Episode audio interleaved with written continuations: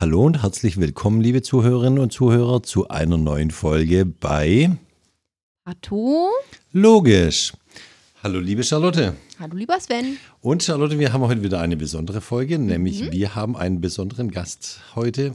Genau, wieder zwei gegen eins. Heute mit Professor Dr. Christian Sina, Leiter des Instituts für Ernährungsmedizin an der Uni Lübeck. Hallo, lieber Christian. Ja, hallo, ihr beiden.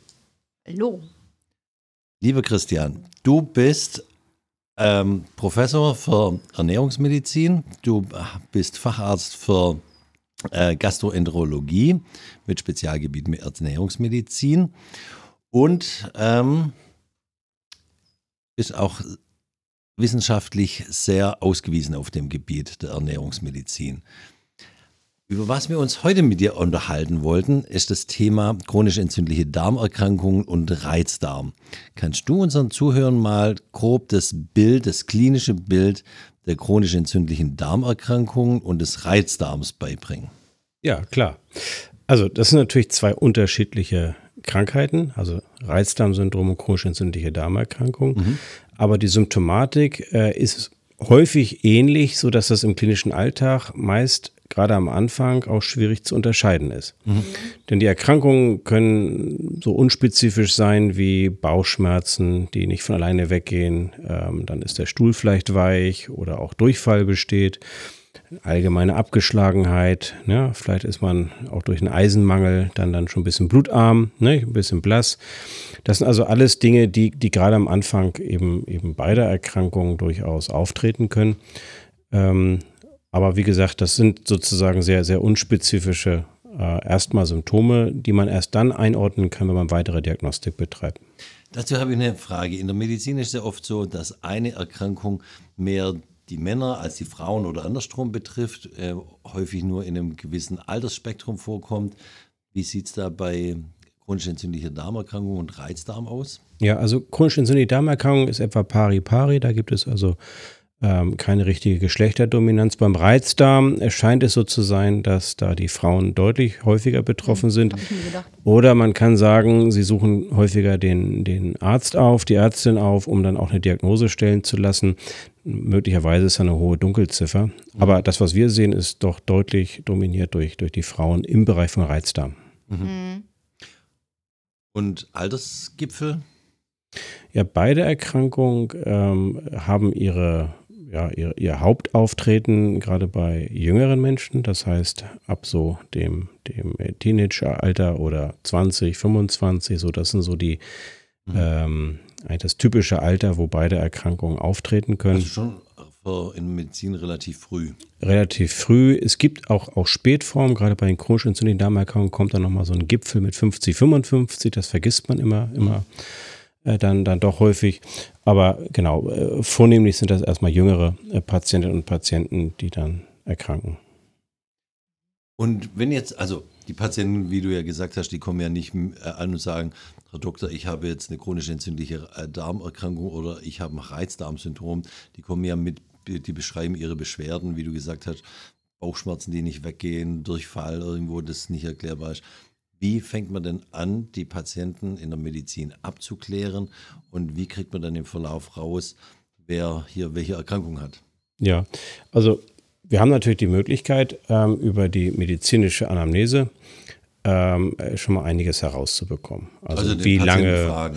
Patienten befragen, ne? wie lange gehen die Beschwerden, wie ausgeprägt sind die Beschwerden, gehen die auch mal weg, die Beschwerden, oder kommen sie dann wieder? Ähm, das sind so die, die ersten Fragen, die man dann stellt. Dann bekommt man ja schon ganz guten Eindruck. Also auch wie leidgeplagt jemand ist, ob jemand vielleicht auch an Körpergewicht schon verloren hat, äh, ungewollt. Ne? Das sind so, so Warn, Warnzeichen. Gibt es Blutbeimengung im Stuhl? Ähm, sind auch Nachtsbeschwerden da? Gerade die letzteren Fragen, also Nachtsbeschwerden, ähm, Blut im Stuhl, das sind so alles ähm, ja auch, auch Hilfestellungen, die uns dann so ein bisschen Richtung chronisch entzündliche Darmerkrankung denken lassen, wenn es ähm, ja, Richtung Reizdarm geht, dann sind eher nachts keine Beschwerden da, ist auch keine Blutbeimengung in, in der Regel vorhanden. Das sind so einige der Fragen, die wir dann stellen. Wie es dann weitergeht, ist dann meist erstmal eine Laboruntersuchung, also eine typisch internistische Untersuchung, gefolgt von einer Laboruntersuchung. Ähm, in der Untersuchung, in der klinischen Untersuchung, äh, die, die schicken wir natürlich voran. Da gucken wir uns dann, dann nochmal ne, den, den Menschen als Ganzes an. Also wir schauen, bestehen jetzt äh, Zeichen für eine Blutarmut. Wir schauen uns an, gibt es irgendwelche Druckempfindlichkeiten im Bauchraum. Das heißt, da betasten wir dann den Bauch. Ähm, da gehört auch gerade eine rektale Untersuchung dazu. Auch das ähm, ähm, ist immer, immer etwas, was, was ähm, ja, unbedingt gemacht werden muss. Mhm. Also ja, Austasten des, des Analkanals, nicht? Äh, das ist etwas, was dann ebenfalls schon Hinweise auf die eine oder andere Erkrankung dann, dann geben kann. Ne? Ja, und wenn das dann nicht oder ergänzend zu dem möchte ich sagen, und wenn dann schon mal eine klinische äh, ein Verdacht vorliegt, dann wird eine Blutuntersuchung äh, durchgeführt, um letztendlich hier auch nochmal genauer zu schauen, liegen vor allem Entzündungsparameter äh, vor, die erhöht sind, mhm. weil das ja ein klares Zeichen eigentlich ist, ein Abgrenzungsmerkmal zwischen einer chronisch entzündlichen Darmerkrankung und dem Reizdarmsyndrom. Denn mhm. das Reizdarmsyndrom selber ist eine funktionelle Erkrankung. Da sehen wir eben nicht diese Entzündungsprozesse, wie wir sie bei den chronisch entzündlichen Darmerkrankungen finden. Ich möchte eins dazu ergänzen. Also Vielleicht hat es jemand schon mal gehört, es gibt den Morbus Crohn und die Colitis ulcerosa. Das sind die zwei Erkrankungen, die sich auch unterscheiden, äh, wiederum äh, im Detail. Aber das sind die zwei großen Erkrankungen, die zu den äh, chronisch entzündlichen Darmerkrankungen gehören. Genau. Mhm. Spielen wir Pathologen eigentlich bei der Aufklärung äh, und der chronisch entzündlichen Darmerkrankungen und auch Abgrenzung zum chronischen Reizdarmsyndrom eine Rolle. Ja. ja. Also wollte ich mich auch gerade sagen, wenn ich jetzt mir überlege, was wir für Eingang bekommen, ja. haben wir natürlich ganz häufig Fragestellungen, chronische entzündliche Darmerkrankung zum Beispiel ist schon bekannt, aber jetzt wird frag, zum Beispiel gefragt nach Aktivitätsgrad der Entzündung und so weiter. Aber ich muss sagen, so wirklich Einsendescheine, wo drauf steht Reizdarm und hier bitte Stufenbiopsien, kenne ich an sich nicht. Mhm. Nee, das liegt daran, dass die Reizdarmdiagnose immer eine Ausschlussdiagnose mhm. ist. Also wir fragen dann eher gezielt, liegt eine chronisch entzündliche Darmerkrankung vor, also Morbus Crohn oder Colitis ulcerosa. Und wenn sie eben nicht vorliegt und wir auch keine andere Erklärung haben, dann kommt man häufig zur Diagnose Reizdarm. Da sind wir in Deutschland aber so ein bisschen möchte ich sagen, äh, untypisch. Eigentlich gelten weltweit nach den, nach den ROM-Kriterien, nach den entsprechenden Diagnosekriterien eigentlich die, die ähm, ja, oder geht man davon aus, dass das eben eine Positivdiagnostik sein sollte? Also wenn jemand sagt, ich habe äh, entsprechend dieser Kriterien eben Bauchschmerzen, ähm, ich, die ständig wiederkehren, ne, mindestens seit sechs Monaten, äh, die sich unter vielleicht dann Absetzen von, von, von Stuhl dann verbessern. Ähm, äh, liegen auch keine Warnsignale vor, wie ein ungewollter Gewichtsverlust oder ein Blutabgang, dann äh, ist man dann doch häufig bestrebt zu sagen, ja, das ist ein Reizdarm. Ne? Ähm, wir halten das universitär noch ein bisschen anders. Wir wollen es dann etwas genauer wissen und machen dann tatsächlich diese Ausschlussdiagnostik. Mhm. Und dann mhm. fragen wir eben präziser, liegt eine chronisch entzündliche Darmerkrankung vor oder auch eine mikroskopische Colitis, mhm. im Wissen, dass wenn das nicht der Fall ist, dann liegt hochwahrscheinlich dann ein Reizdarmsyndrom vor. Mhm. Aha, interessant. Also beim Reizdarm hat man praktisch keine Veränderung auf Gewebeebene, was wir als Pathologen unter Mikroskop sehen könnten. Genau. Und nur ein ne? klinisches mhm. Bild, wo man. Das ist eine funktionelle Darmerkrankung und funktionell heißt in diesem Falle, es verändert sich zum Beispiel die Beweglichkeit des Darms, die Peristaltik, nicht? oder es verändert sich die, vielleicht auch das Schmerzempfinden ähm, der am, am Darm Beteiligten letztendlich dann auch Strukturen. Aber es ist nicht so, dass wir eben etwas klassisch Histologisches sehen. Wir sehen ähm, nichts im Röntgenbild, wir sehen nichts in der Sonographie, genau. wir sehen nichts in der Koloskopie, also in der Darmspiegelung. Ja. Und wenn man bei der Darmspiegelung noch Gewebe entnimmt, äh, sieht man auch nichts. Ja, genau. Ja, genau, aber das finde ich interessant, weil häufig sagt man ja, wenn man sagt, das Gewebe ist irgendwie gereizt, äh, sagt man ja häufig im Sinne von, das ist zum Beispiel irgendwie gerötet oder so. Und man würde vielleicht histologisch da eine Entzündung drin sehen. Und das finde ich jetzt interessant. Also beim Reizdarm heißt es nicht irgendwie gereizt im Sinne von entzündet, sondern es ist wirklich eine funktionelle Geschichte und nichts, was man wirklich im Gewebe sieht als Entzündung oder sowas. Ja, also das ist ja Patient, interessant. Patient ist mehr gereizt mit der Zeit. ja, genau. Also ja, das, das kann man, kann man sagen. Wir hoffen natürlich, dass, dass ihr dann mhm. irgendwann mal was findet, nicht? was dann ein bisschen spezifischer für uns ist. Also vielleicht gibt es ja den einen oder anderen Biomarker irgendwann mal, der so präzise ist, dass man damit auch eine gute Diagnostik machen kann. Aber bislang genau. ist es eben noch nicht so der Fall. Dass ne? man es nicht am Gewebe sieht, nach der Gewebeinnahme, sondern wenn man das Gewebe auflöst auf seine äh, Nukleinsäuren zum Beispiel, auf die DNA, das, äh, also das Erbmaterial hin untersucht oder auf Proteine hin untersucht, die man unter dem Mikroskop so gar nicht erkennt, dass man darin irgendwas ableitet. Ja. Genau. Ich meine, es gibt jetzt bei Reizdarm auch ganz, ganz spannende neue Aspekte. Also es gibt immer mal wieder ja auch die Hypothese, dass das vielleicht infektionsgetrieben ist. Mhm. Äh, gibt jetzt Arbeiten, die eine ähm, ja, gehäufte, ein gehäuftes Auftreten von einigen äh, Parasiten in der Darmschleimhaut ähm, dann beschreibt. Mhm. Ist aber eine Ne, erstmal ein Zentrum, es ist erstmal ein, eine Publikation, die das beschreibt. Aber das ist schon total spannend, ne, dass man trotz dessen wir glauben, alles zu wissen, immer mal wieder auf neue auch Ideen dann kommt und möglicherweise sich da eben auch was ergibt äh, für die Zukunft. Oder ein anderes äh, äh, Manuskript, was jetzt gerade zeigt, dass das, was wir in der Koloskopie immer als Endoskopiker nicht so wahrgenommen haben, so mhm. gelbliche Belege, die dann nach einer mhm. Koloskopie-Vorbereitung, da sagen wir immer, äh, eigentlich nicht mehr da sein sollten und, und derjenige, diejenige hat sich vielleicht schlecht vorbereitet, also im, im Sinne der, ah. der Vorbereitung auf die Koloskopie mit dieser Trünklösung, ne, ja. damit der Darm gereinigt wird. Ja. Und es gibt aber eine Studie, die hat dann diese gelblichen Ablagerungen nochmal genau untersucht und zeigt, das sind eben Biofilme. Und das findet man bevorzugt eben bei Betroffenen, die dann reizdarmtypische Beschwerden angeben. Also vielleicht gibt es auch hier einen Hinweis, dass das möglicherweise ähm, Teil der, der Pathophysiologie ist, also Teile mhm. der Krankheitsgeschichte erklären kann. Ne? Spannend. Was ja gerade auch ganz arg im Fokus ist, ist das Mikrobiom des Menschen. Oh ja äh, und das Wollte wissen wir auch sagen. alle, genau, dass ja im, im Darm ganz viele Bakterien, ähm, also auf der Haut und im Darm sind die meisten Bakterien des Menschen mehr Bakterien, als wir Zellen haben sogar. Und ähm, ganz stark im Fokus die Zusammensetzung des Mikrobioms zu untersuchen. Gibt es da irgendwelche Hinweise, dass das Mikrobiom im Darm nicht mehr stimmt beim chronischen ja, also das gilt sowohl für die chronisch entzündlichen Darmerkrankungen als auch für mhm. das Reizdarmsyndrom, dass wir mhm. Unterschiede in der Zusammensetzung der Darmbakterien finden. Diese Analysen sind allerdings immer mit Vorsicht zu genießen, denn ähm, es gibt da keine richtigen Standards nicht, in der Probenentnahme, die eingehalten werden, die so eine gute Vergleichbarkeit auch ja. zwischen unterschiedlichen Studien ermöglichen würde. Ich bin da so ein bisschen zurückhaltend mittlerweile. Also ich denke, klar, Darmbakterien spielen eine große Rolle für unsere Gesundheit und dass sich irgendetwas verändert, wenn eben eine Entzündungserkrankung vorliegt oder auch ein Reizdarm vorliegt, das würde ich sogar erwarten. Die Frage ist, was Henne und Ei ist. Also sind die Veränderungen mhm. im Darmmikrobiom tatsächlich Verursacher oder möglicherweise nur reaktiv verändert? Was naja, aber ganz Henne und Ei, da weiß man es. Das Ei war vor der Henne evolutionsbiologisch da. Die Hennen kamen und die Hühner und die Vögel kamen ja nach den Echsen in der Evolution und die Echsen haben gelegt. Ja, das ist ein guter Hinweis, das habe ich zum ersten Mal verstanden.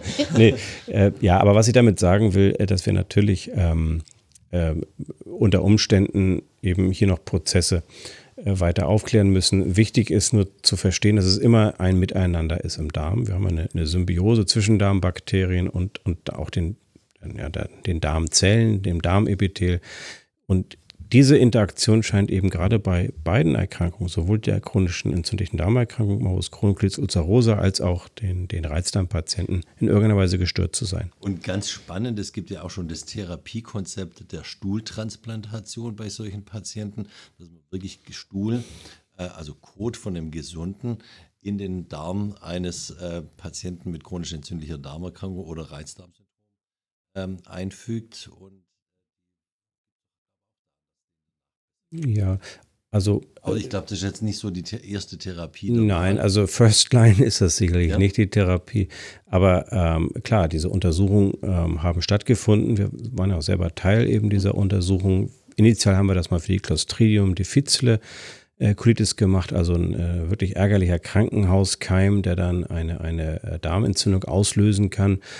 Äh, gerade wenn eine akute Durchfallerkrankung einsetzt, kann das eben zum Beispiel nach Antibiotikaeinnahme der Fall sein.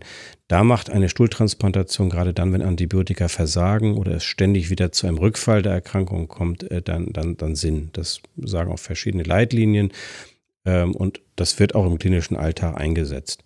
Ähm, Im Bereich der chronisch entzündlichen Darmerkrankung ist es so, dass auch dort positive Signale aus Studien bestehen, aber man kann nicht sagen, dass wirklich alle Patienten davon 100 Prozent profitieren. Ähm, das ist ganz klar. Es gibt eine kleinere Gruppe an, an Patienten, da scheint es zu wirken, wenn man das mehrfach macht. Ähm, aber das ist noch glaube ich, etwas weiter davon entfernt, um tatsächlich im klinischen Alltag dann auch, auch genutzt zu werden. Ähm, ob das jetzt für diese Erkrankung tatsächlich der, der Game Changer ist, weiß ich nicht. Und für Reizdarm, da weiß man wiederum, da sind die Ergebnisse recht ernüchternd. Mhm. Da gibt es eben keine guten äh, Daten, beziehungsweise die Daten, die es gibt, die zeigen eben nicht, dass das jetzt äh, en gros funktionieren würde. Du hast schon gesagt, das, was ich angesprochen habe mit der Stuhltransplantation, ähm, ist jetzt nicht Erstlinientherapie. Wie therapiert man denn chronische entzündliche Darmerkrankungen? Wie therapiert man denn Patientinnen, äh, mhm. Patientinnen mit Reisdarmsyndrom. Ja, also es ist natürlich ein, ein breites Feld. Ich möchte vorausschicken, ne, dass wir sagen, bei den chronischen Entzündungserkrankungen, ne, da haben wir ein mhm. Korrelat, wir wollen die Entzündung bekämpfen. Und das ist ein ganz anderes Therapieprinzip aktuell, wie wir es angehen, äh, als wenn wir ein Reizdarmsyndrom bekämpfen. Das kann man ne? sich ja vorstellen. Ja, Bei den chronischen. Darmerkrankungen sind wir glücklicherweise mittlerweile in der Lage, doch deutlich mehr Patientinnen und Patienten zu helfen, als das der Fall war, als ich angefangen habe, äh, Medizin zu betreiben. Das ist ja nun mittlerweile auch 20 Jahre her. Ne? Da bestand die, die äh, eigentlich es war gerade im, im, Wechsel, aber da bestand häufig noch die Standardtherapie in der Gabe von, von äh, Cortison, ähm, mit all den Nebenwirkungen, die Cortison ähm, nach sich zieht. Dann also einfach eine Immunsuppression sozusagen. So und danach geschaltet ja, auch. Immunsuppressiva.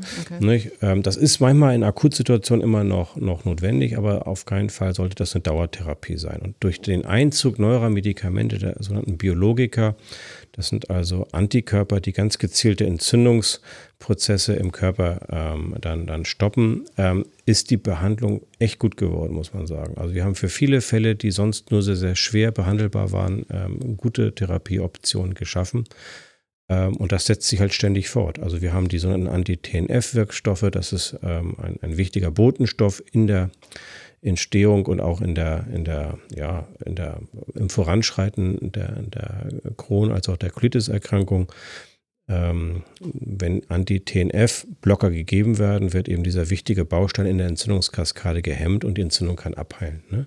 Mhm. es gibt eine ganze Vielzahl von anderen auch noch dann Signalwegen, die da inhibiert werden und das ist wirklich eine Erfolgsgeschichte. So, mhm. Und da ist auch, glaube ich, die Pipeline der äh, pharmazeutischen Industrie gut gefüllt, dass man immer versucht, präziser und genauer äh, diese, diese Signalwege zu identifizieren und dann auch zu therapieren. Wahrscheinlich ist es bei den chronisch entzündlichen Darmerkrankungen ja genauso wie bei den Krebserkrankungen, wo man früher gedacht hat, man findet das eine Medikament gegen Krebs. Ähm, das wird nicht der, ist nicht der Weg. Man, man teilt den Krebs immer in kleinere Subgruppen ein, die, die unterschiedlich charakterisiert sind, äh, histologisch, molekular dann für immer kleinere Gruppen eine viel bessere Therapie. Und so ist es auch bei den chronischen entzündlichen Darmerkrankungen. Man hat jetzt schon zwei Subgruppen, Subgruppen einmal den Morbus Crohn und auch da wird man weitere Unterteilungen in der Erkrankung machen. Ja. Das sind dann wahrscheinlich präzisionsmedizinischen Ansatz. Ja, also Präzision bis hin zu personalisierten Ansätzen. Ja. Und ich sage mhm. immer, es ist nicht so das richtige Medikament für den Patienten in erster Linie zu identifizieren, sondern aus dem Portfolio an Medikamenten, was wir haben, den richtigen Patient sozusagen auf das jeweilige äh, ne, Medikament dann auch, auch zu setzen. Aha. Also, dass wir sagen, wir können mit diesem Portfolio, ich glaube, wenn wir es richtig dann, dann zuordnen, ähm, wirklich, wirklich gut auch, auch die Erkrankung erreichen. Man muss allerdings sagen, es gibt natürlich immer wieder Fälle, wo das nicht funktioniert, mhm. wo auch dann ähm, der, der Chirurg ran muss. Ähm, das kann sogar im Falle von Colitis ulcerosa, und das wollte ich hier unbedingt nochmal sagen, wir haben mhm. ja die mhm. Colitis ulcerosa als eine Erkrankung, die im Dickdarm ausschließlich auftritt, während der Morbus Crohn sich ja mhm. über den gesamten Gastrointestinaltrakt verteilen kann. Das kann also den Mund betreffen, mhm. die Speiseröhre, den Magen und so weiter. Ähm, bei der Colitis ulcerosa ist es so, wenn es dann schlimme Formen von mhm. dieser Erkrankung gibt, kann man den Dickdarm sogar entfernen und dann ist die Erkrankung in der Regel auch weg. Ne? Naja. Aber damit haben sie auch keinen Dickdarm mehr mit allen Problemen. Mit allen Konsequenzen. Ne? Ich glaube, das ist auch wichtig zu sagen. Das ist ja keine, keine einfache Operation und man kann sich vorstellen, dass ein Leben ohne Dickdarm schwierig ist. Ne? Das bedeutet im, im besten Falle vier bis sechs kontrollierte Stühle am Tag, ne? ähm, weil man dann ein, ein Enddarm oder ein, ein, ein Neodarm baut aus, aus Dünndarm, der ist dafür nicht gedacht, ne? Mhm. diese, diese mhm. typische Dickdarmfunktion zu übernehmen. Das ist aber, glaube ich, nur der Vollständigkeit halber, dass man sagt, ja. okay, es gibt eben auch operative Verfahren, die zum Beispiel bei der Colitis ulcerosa eingesetzt werden. Ja. Genau. Und dann hatten wir noch die Frage nach der Therapie des Reizdarmsyndroms. Genau. Und ähm, da haben wir viele Ansätze, aber da ist die Studienlage längst nicht so, so gut, wie das letztendlich bei den chronischen und Darmerkrankungen äh, ist. Aber wenn wir uns mal die Leitlinien vornehmen, dann ähm, kann man zum Beispiel Pfefferminzöl in, in Kombination mit Kümmelöl nehmen. Äh, also äh, das ist ein Präparat, was, was äh, in Studien sich durchaus gerade bei schmerzhaften Verläufen trinken, des Reizdarms... Oder draufschmieren oder... Als Kapseln gibt es das richtig. Okay. Ne? Und wenn man das mal, das ist pharmakologisch total spannend, wenn man das mal runterbricht. Meine Pfefferminzöl ist eigentlich ein Antagonist auf dem Kalziumkanal. Ja, und Kalziumkanal macht viel mit Schmerzempfinden das dann beim schmerzdominanten Reizdarmsyndrom funktioniert wundert einen dann nicht. Ja, ne? Und auch für Kümmelöl, auch da gibt es ganz klare Rezeptoren, die ebenfalls was mit dem Schmerzempfinden zu tun haben. Also das macht dann schon irgendwo wieder Sinn. Ne? Dann gibt es die große äh, Palette der Probiotika und da gibt es eben ausgesuchte Probiotika, die ähm, in Studien gut abgeschnitten haben. Also mhm. nicht ist die, die komplette Palette von Probiotika, die es so gibt, aber es gibt ausgesuchte Stämme, die ganz gut funktionieren, die auch in Studien wirklich auch einen positiven Effekt hatten. Also Probiotika, sowas wie, wie es Joghurt oder Nee, also richtig als, als, ähm, äh, als, als Kapseln, nicht? Also teilweise dann eben lebende, aber auch hitzeinaktivierte, mhm. ähm, dann in diesem Falle äh, parabiotische oder postbiotische Bestandteile, die ähm, dann einen positiven Effekt haben. Ne? Dann spielt die Ernährung, und das ist natürlich das wichtigste Thema, ne? so als Ernährungsmediziner spielt die Ernährung einen riesigen Einfluss. Also wir wissen, dass Ernährung viel ähm, Symptomatik des Reizdarmsyndroms treiben kann. Mhm. Also besonders so blähende ähm, Lebensmittel, Zwiebeln, Knoblauch. Nicht? Äh, absolut. Ne? Das sind so Dinge, die bei Betroffenen mit Reizdarmsyndrom meistens nicht gut vertragen werden. Ähm, so, und äh, darüber können wir halt einiges machen. Auch über die gezielte äh, Zufuhr von Ballaststoffen kann man einiges machen, indem man dann zum Beispiel das Verhältnis von löslichen und, und, und nicht löslichen Ballaststoffen nochmal verändert. Also das sind viele Dinge, die auch die Ernährungsmedizin dazu mhm. beitragen kann. Dann Darf ich da was ja. einfragen, reinfragen? Ähm, wenn wir jetzt mal unsere Ernährung von heute vergleichen mit der von vor 100 Jahren, ist die, was ja wahrscheinlich Ballaststoffe und bla und blub angeht, ähm, sehr viel schlechter. Daraus Ableitung meiner Frage, ist jetzt das Reizdarm entsprechend in den letzten Jahren oder Jahrzehnten sehr viel häufiger äh, diagnostiziert worden als früher? Oder also gab es das in dem Sinne nicht? Also, oder kann man das nicht sagen, weil es früher irgendwie einfach diesen Begriff nicht gab? Genau. Also da wird in dem Zusammenhang, bevor du antwortest, meine Frage auch, seit wann gibt es überhaupt in der Medizin den Begriff des chronischen Reizdarms? Ja, also, dass Menschen immer mal wieder an, an einem gereizten Magen oder Darm gelitten haben, das zieht sich durch die Literatur ja dann wie ein roter Faden und, und selbst ins alte Ägypten, ne, äh, da gibt es durchaus äh, Berichte, dass anscheinend solches äh, ne, vorgelegen mhm. hat. Aber ich sagte anfänglich, es ist eine Ausschlussdiagnostik und wir wissen nicht, was das alles verursachen kann. Es können chronische Infektionen sein, selbst eine Helicobacter pylori-Infektion, also der Magenkeim, der uns da die Gastritis macht und vielleicht auch die mhm. Magenulceration, selbst der kann eben auch Durchfall verursachen. So und deshalb ist die Zuordnung, was es denn am Ende wirklich gewesen ist, schwierig. Und mhm. eigentlich brauchen wir ein Stück weit die moderne Medizin, um, um letztendlich auch den Begriff Reizdarm zu prägen. Und deshalb haben wir eben hier seit den 50er, 60er Jahren damit bevorzugt zu kämpfen. Äh, soll aber nicht heißen, dass das, glaube ich, ähm, eine Erkrankung ist, die jetzt in der Neuzeit erst entstanden ist. Aber wie gesagt, da fehlt es an guten Zahlen. Vielleicht nochmal zu dieser Ballaststoff- ähm, ähm, das finde ich immer ganz, ganz spannend. Äh, wir kommen das hat man mal errechnet. Ich glaube, Ötzi hat ja doch einiges im, im Magen, was man rekonstruieren konnte. Wir kommen so durchschnittlich von 150 Gramm Ballaststoffen am Tag, also eine wahnsinnig hohe Anzahl. Mhm. Die Deutsche Gesellschaft für Ernährung sagt, wir sollten mindestens 30 Gramm zu uns nehmen und die Realität ist, dass wir so zwischen 20 und 25 irgendwo liegen. Ähm, das und heißt, da haben wir doch deutlich unseren Reizdarm, äh, äh, nee, nicht unser Reizdarm, deutlich die Ballaststoffmenge ähm, ja, reduziert. Ja. Und dass das Ursprung wieder sein kann für auch Darmerkrankungen, ich glaube, ist relativ klar. Aber es ist halt der ganze Blumenstrauß. Wir essen ja auch zu viel Zucker, wir essen zu viel Salz. Äh, das sind also alles Dinge, die durchaus auch Einfluss auf das Darmmikrobiom haben können. Und wenn wir jetzt davon ausgehen, dass das Darmmikrobiom beteiligt mhm. ist an der Entstehung von unter anderem Reizdarmsyndrom, dann ist das zumindest eine der Hypothesen, dem man, dem man nachgeht aktuell. Ja, spannend, ne? weil ich finde auch immer, man denkt so, keine Ahnung, man ist krank und man denkt sofort wie mit, ich muss irgendwie Medikamente nehmen und ich muss dies und das ja. und jenes machen. Aber dass man einfach so mal ganz einfach überlegt, was esse ich eigentlich und was esse ich vielleicht mal besser nicht und lass es weg und ersetze es mal gegen was Gesünderes. Ne, dass das viele wahrscheinlich auch schon äh, helfen würde tatsächlich. Ja, also, aber da muss ich ganz kurz mal reinhaken, weil das ist auch so eine Sache, äh, gesund essen und, und, und Reizdarm. Nicht? Also was man auch nicht übertreiben sollte, weil unser Körper, gerade unser Darm ja diese hohen Ballaststoffmengen gar nicht mehr gewohnt ist. Ne? Mhm. Und wir doch viele, auch gerade junge Mädels haben, die wissen um die Wirkpotenz von Ballaststoffen, dass man die bevorzugt essen sollte. Und wir haben durchaus auch Fälle, die gerade deshalb dann so einen Blähbauch entwickeln, der Reizdarm typisch ist, weil sie eben zu viele Ballaststoffe in Anführungsstrichen okay. essen. Also, also nicht, zu, nicht, zu, schnell, ne? nicht zu schnell ändern. Weglassen ist gut, nicht zu lang alles weglassen. Genau. Ich habe aber noch eine Frage, ähm, vielleicht Plus ähm, hilft eigentlich gerade beim Reizdarmsyndrom, hilft das sowas wie Psychotherapie? Das wollte ich auch Oder, fragen. oder sowas modernes Yoga oder sowas? Oder Meditation. Meditation. Ja. ja, da gibt es Studien, also man sagt ja auch, das Reizdarmsyndrom hängt mit dem, eng mit dem Gehirn zusammen. Ähm, also wir reden ja von einer Darm-Hirn-Achse, die möglicherweise mhm. gestört ist. Und äh, da haben wir so etwas wie eine ja, äh, kognitive Verhaltenstherapie, mhm. die bei Reizdarm in Studien äh, gut abgeschnitten hat. Es gibt auch da App-Angebote, die sich eben diesem Verfahren bedienen.